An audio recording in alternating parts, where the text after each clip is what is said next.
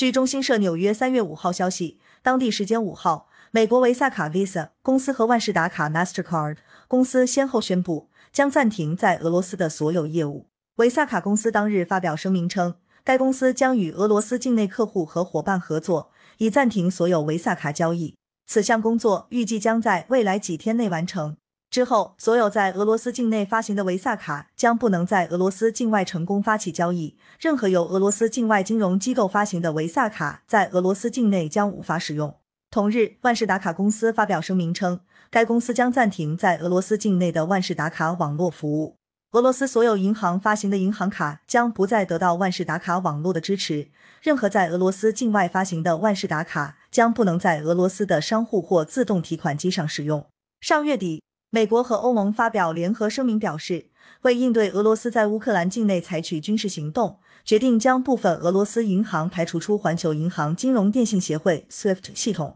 不久后，维萨卡公司和万事达卡公司表示，将采取行动禁止上述部分俄罗斯银行访问其支付网络。《华尔街日报》说。维萨卡和万事达卡两家公司此次发表的声明，意味着他们已将行动延展到了所有俄罗斯境内的发卡机构，而非两家公司此前所说的仅针对部分俄罗斯银行。报道分析称，居住在俄罗斯的外国人将受到最大影响。他们若习惯了使用俄罗斯境外发行的银行卡，今后将无法再在俄罗斯境内持卡交易。俄罗斯本国居民受到的影响则相对较小。因为他们若使用俄罗斯境内银行发行的银行卡，即使是带有维萨卡和万事达卡标识的卡片，其交易将可通过俄本国的米尔米尔支付系统完成结算。事实上，维萨卡公司和万事达卡公司此次声明的行动，可能会让两家公司每年各自损失近十亿美元的净收入。全球知名调查机构尼尔森的一份报告显示，俄罗斯境内借记卡和代记卡的交易中，